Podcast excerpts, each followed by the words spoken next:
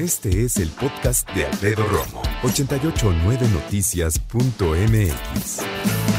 Está con nosotros la gran invitada, la gran consentida Fortuna Dichi. ¿Cómo estás, Muchas Fortuna? gracias. Con este recibimiento, bueno, pues este. Amiga, ay, pues pero ¿qué te digo? La verdad, a mí hasta, hasta, hasta espero el momento de volvernos a ver, te lo digo en Te serio. lo, te lo agradezco muchísimo. Encantada de estar aquí con tu gente para poder aportar ideas nuevas sobre este, este tema que escogiste el día de hoy. No sé si te pasó en algún punto de la vida, eh, cuando alguien besa a alguien, hay veces que hay mucha química y hay veces que no hay nada. Así es. no estoy es. diciendo que cuando no hay nada no pueda haber nada más. Excelente no. punto, exacto. Pero es un comienzo, es un termómetro, sí, vamos a ponerlo así. excelente, excelente Muy punto. bien, bien, muy bien, bien, mi amigos, rey. muy bien. Bueno, pues sí, este, yo no creo que nacemos siendo compatibles. Yo creo que nos hacemos compatibles. Mira. Y a propósito de lo que acabas de decir, creo que eh, efectivamente puede ser que el primer encuentro sexual, si lo tomáramos como una regla para poder saber si esto puede funcionar o no y lo midiéramos, pues probablemente terminaríamos muchas relaciones, porque no siempre la primera relación sexual es extraordinaria. Pero a lo largo del tiempo, de la convivencia, de la comunicación, sí podemos ver o distinguir o eh, darnos cuenta qué tan compatibles somos. ¿De qué estamos hablando? Entendemos como incompatibilidad cuando hay gustos, tiempos, posturas, formas, frecuencias, deseos sexuales muy distintos en la no, pareja. sabes que ya lo pusiste súper difícil, Fortuna, dicho todo eso. Claro, porque en principio todo esto yo lo que te diría es, pues se comunica, ¿no? Sí. Bueno, pues si a mí me gusta estando arriba y yo es la única forma en que tengo un orgasmo, probablemente te voy a decir, a ver, empecemos de cualquier forma, pero pues yo termino arriba para que pueda esto em, em, lograr el objetivo que yo estoy buscando en esta relación. Ok. Pero a lo mejor me vas a decir, ¿qué crees? Si tú estás arriba, a mí se me baja. Mm, Y entonces diremos, bueno, pues entonces vamos a tratar de encontrar una donde los dos estemos satisfechos. O probablemente termino con esta relación cuando tú ya acabaste, o a lo mejor con los dedos adentro, o podemos moverle, o quizá em, eh, podemos experimentar nuevas posiciones y a lo mejor te masturbo mientras te penetro al mismo tiempo y esto logrará que en otras posiciones esto funcione O con un juguete. o con un juguete, o con mi boca, si es que empezamos con un sexo oral. Todo esto creo que nos acerca a dos puntos que me parecen fundamentales cuando hablamos de este tema. Uno es las expectativas. Wow. Si yo tengo unas expectativas donde tengo, eh, soy rígido en forma general en mi carácter y tengo una idea de lo que tiene que ser un encuentro sexual y estoy casado con ella, y tú vienes y me propones cosas distintas, lugares distintos, formas distintas, si yo no tengo esta capacidad de ser flexible, de negociar, de investigar, si no quiero probar cosas nuevas, voy a pensar que esto tiene que ver con incompatibilidad. Y te soy honesta, si eres cuadrado o yo soy cuadrada, si no nos podemos mover, si no entendemos que estamos hechos de cambios, de adaptación, si no somos flexibles, efectivamente somos incompatibles. Fíjate qué interesante. Tú tocaste un punto que me llamó mucho la atención, que es yo me gusta o solo puedo tener orgasmos o venirme de tal manera, ¿no? Somos animales de costumbres, dicen por ahí. Y yo creo que, si bien es cierto, también es cierto entonces que con un poquito de trabajo de, los de ambas partes puedes encontrar nuevos placeres. Y eso me parece muy importante. Totalmente de acuerdo, pero necesitas personas con una apertura donde diga, es que a lo largo del tiempo voy cambiando. Si hay una persona que eh, cree o imagina o vio o ya tuvo una experiencia sexual previa o varias y la forma en la que ella llegó a su orgasmo, y lo pongo entre comillas, por Sí, favor, sí, sí, como un es ejemplo. a través de la penetración, si llega una nueva mujer y me dice, espérame tantito, mi plato fuerte no es la penetración, mi plato fuerte es el sexo oral previo, yo te voy a llevar al cielo de esta forma y quiero que tú hagas lo mismo, y tú no estás acostumbrado o en tu repertorio no está el hacer sexo oral, pues claro que te va a romper un poco tu esquema. Fíjate que cuando hablamos de incompatibilidad sexual, damos por hecho cuestiones humanas anteriores. Exacto. Por ejemplo, damos por hecho que dos personas se enamoran, porque la gran mayoría de nosotros te enamoras y por ende tienes intimidad. Estoy de acuerdo. No todos, y no es que estén mal. Hay otros que dicen, no, no, yo tengo una diversidad sexual y una vida sexual muy activa y yo no me necesito enamorar de nadie. a mí es. me gusta una persona, hablo con ella, consensuamos Exacto. a darle, ¿no? Exactamente. Pero sí tenemos esta idea bien fija, bien, bien fija de hacer el amor. Y en ese sentido, tú dices, pues cuán compatibilidad hay que hacer el amor y punto. Pero es que nos estamos metiendo una idea tremenda y gigantesca. fíjate, una de las preguntas que hoy en día cuando hablo con prematrimoniales, con jóvenes que van a casarse o que vamos a, a trabajar un poco con su vida sexual, la pregunta primera que hago es, ¿para qué haces el amor? ¿Cuál es tu objetivo al hacer el amor? ¿Qué buscas al tener sexo? ¿Por qué me parece fundamental esta pregunta? Porque a lo mejor tú me vas a decir, para mí lo fundamental es que nos conectemos.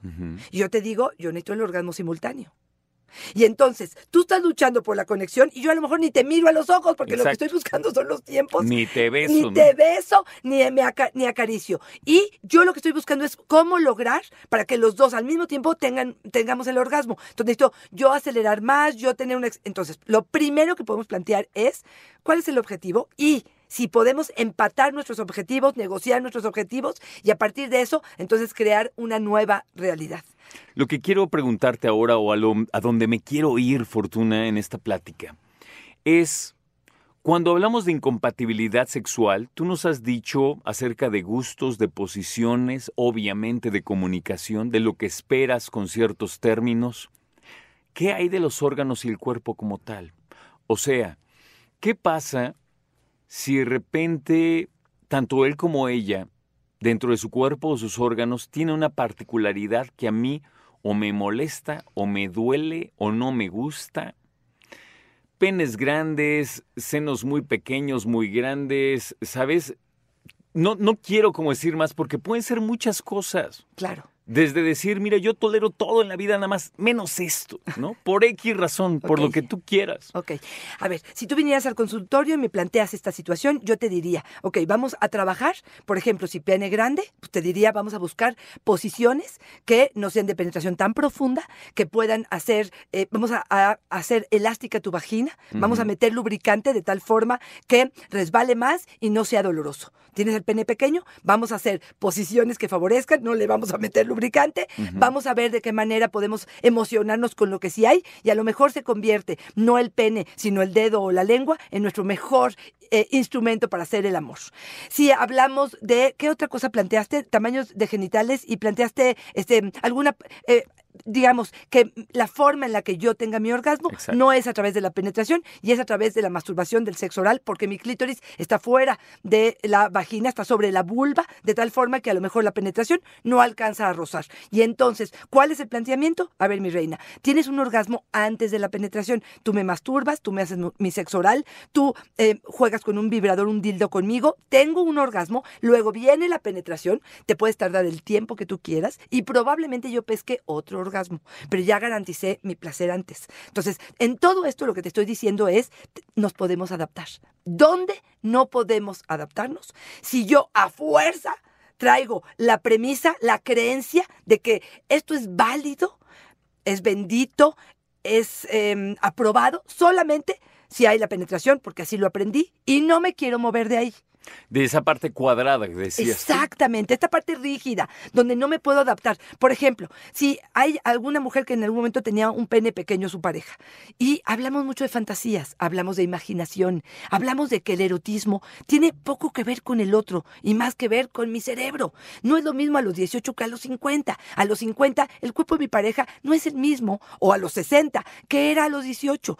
Y se me va a ir el deseo porque no es perfecto como en mi mente lo tengo concebido, o apago la luz o creo en mi imaginación una cantidad de sensualidad, de erotismo, de escenas, de fantasías que no necesito que el pene de mi pareja sea enorme. Me estás diciendo que teóricamente cualquier persona que quiera expandir su mente y generar una mejor vida sexual no tiene límites. Exactamente, pero ahí te va y sí me gustaría aclarar cuáles serían las cosas incompatibles. Ahí vamos. Las cosas incompatibles sería, primero, una persona rígida que no quiere hacer cambios, que no esté dispuesta a adaptarse, que no esté dispuesta a negociar y que crea que él tiene la verdad absoluta. Número uno. Número dos, importantísimo, cuando venimos de creencias y de educaciones total totalmente distintas. Vamos a pensar esto. Yo vengo de una escuela de monjas. Para mí hacer el amor es un pecado. Ujú. Solo lo voy a hacer para concebir. Me caso contigo, que vienes de una infancia alocada, Sí. de una adolescencia donde este, eh, fue promiscua probablemente, donde has experimentado todo, desde un table hasta, ¿qué te digo?, sexo en grupo, donde, eh, y que de pronto hay algo que se atrae entre estas dos personas. Y de pronto empiezan a tener una vida erótica. ¿Cómo crees que va a suceder o qué es lo que va a suceder adentro de la habitación? Yo creo que alguien va a terminar cediendo un ratito y después las cosas van a cambiar. Ahí es donde podemos entender que si de verdad, de verdad, venimos de puntos muy opuestos en cuanto a ideología, educación, aspiración, emociones con respecto al sexo, eh, va a ser complicado que la compatibilidad esté presente. Te soy honesta. Número dos. Ok. Número tres, la frecuencia. Ahí te va. Y en esto también va el hecho de que sea muy sexoso, muy libidinoso, muy eh, excitante para mí, donde yo concibo o incluso me masturbo casi diario o dos veces al día, donde esto es natural para mí, donde es sano, donde he construido un mundo erótico alrededor de esto, y tú estás pensando en hacer el amor una vez al mes. Y entonces decimos, bueno, pues vamos a tratar de adaptarnos, vamos a integrar una frecuencia donde para los dos esto sea importante y satisfactorio. Pero cuando estamos radicalmente opuestos y no somos flexibles y no aprendemos a disfrutar de una masturbación sin tener que obligarte a hacer el amor conmigo dos veces al día, donde yo puedo de vez en cuando darme satisfacción y de vez en cuando tener una intimidad contigo. Pero hay gente que no concibe, ya me casé, se tiene que poner. Había un taxista que me decía, eh, la esposa de un taxista que me decía, es que em, viene a mediodía, no importa lo que yo esté haciendo. Y quiere. Y quiere. Y tiene relación y se va. Y uno dice, pues, ¿dónde está un poquito de preámbulo? ¿Dónde Una está el tomarme en conexión. cuenta? La conexión que para mí es importante. Entonces, aquí, pues puede generar un problema. A lo mejor se le aguanta un tiempo, pero luego voy a sentir que está invadiendo mi intimidad, que no es un sexo consensuado, que lo estoy haciendo solo para que no se enoje. Y eso, eso no funciona. Pero a ver, hay dos cosas que yo quiero preguntarte, Fortuna, y me parece que son plato de muchos. Te las voy a formular seguiditas para que no se me olviden y ahorita desmenuzamos. La pregunta primera es, con tu consulta, ¿cuántas personas, y no quiero obviamente una estadística precisa, pero cuántas personas comparten contigo que hablan durante el sexo para ir ajustando?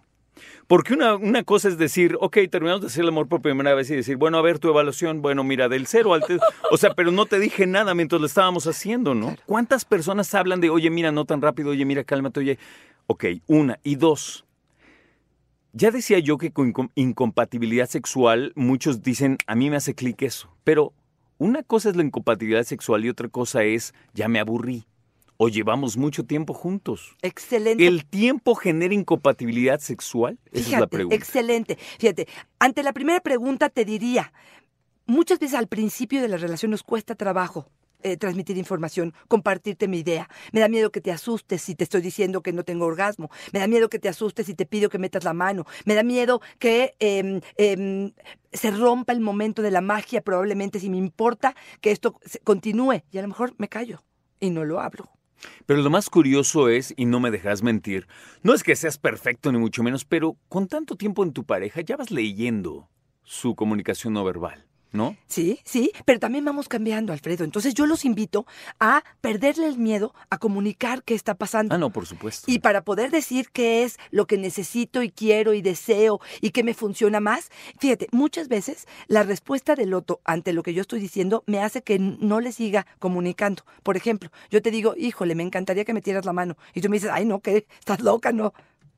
Adiós. Bye bye. Adiós, porque le echaste una cubetada de agua helada. Y yo creo que, mira, eh, yo puedo venir caminando ahorita y tú me dices, oye, Alfredo, ¿qué, qué jeans tan viejos tienes, no? ¿Por qué? Porque cómprate unos nuevos.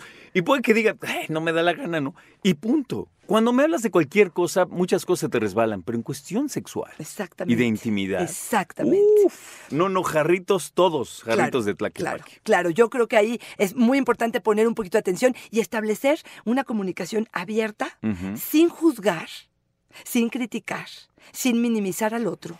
Aceptando que es difícil, ¿eh? Es humano. Exacto. Aguantarte y decir, uy, ok, me callo.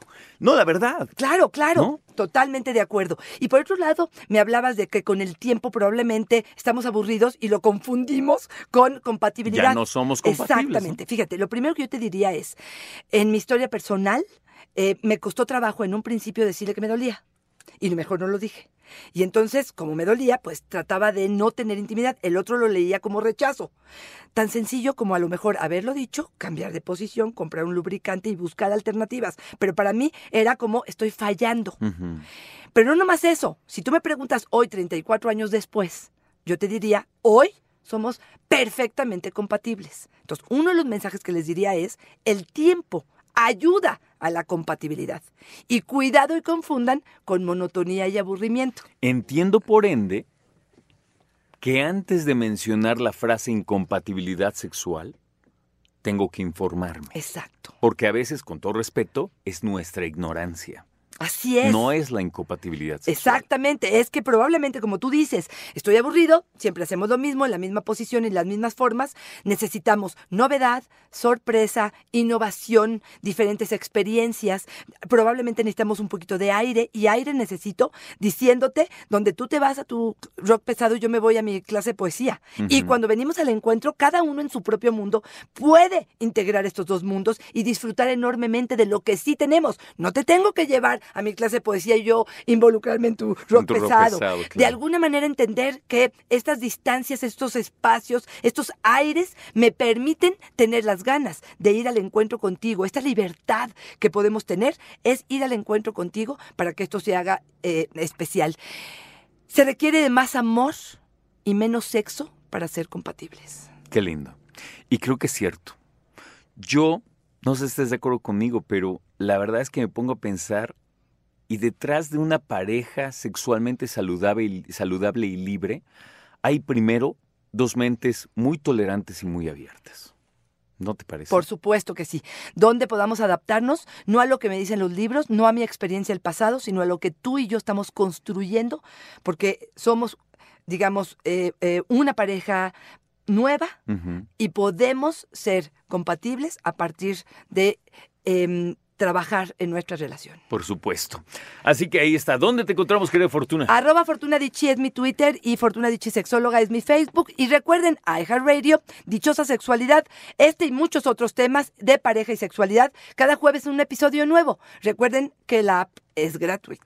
Carlos Hernández y Fortuna Dichi están trabajando súper duro. Cada semana un podcast. Eso es demandante. ¿eh? No lo dice ella, yo lo digo. Y, y la verdad, muchas felicidades porque están rompiéndola durísimo. Felicidades. Muchas Fortuna. gracias, gracias. Y a seguir escuchando Dichosa Sexualidad. Escucha a Alfredo Romo donde quieras. Cuando quieras. El podcast de Alfredo Romo en 889noticias.mx.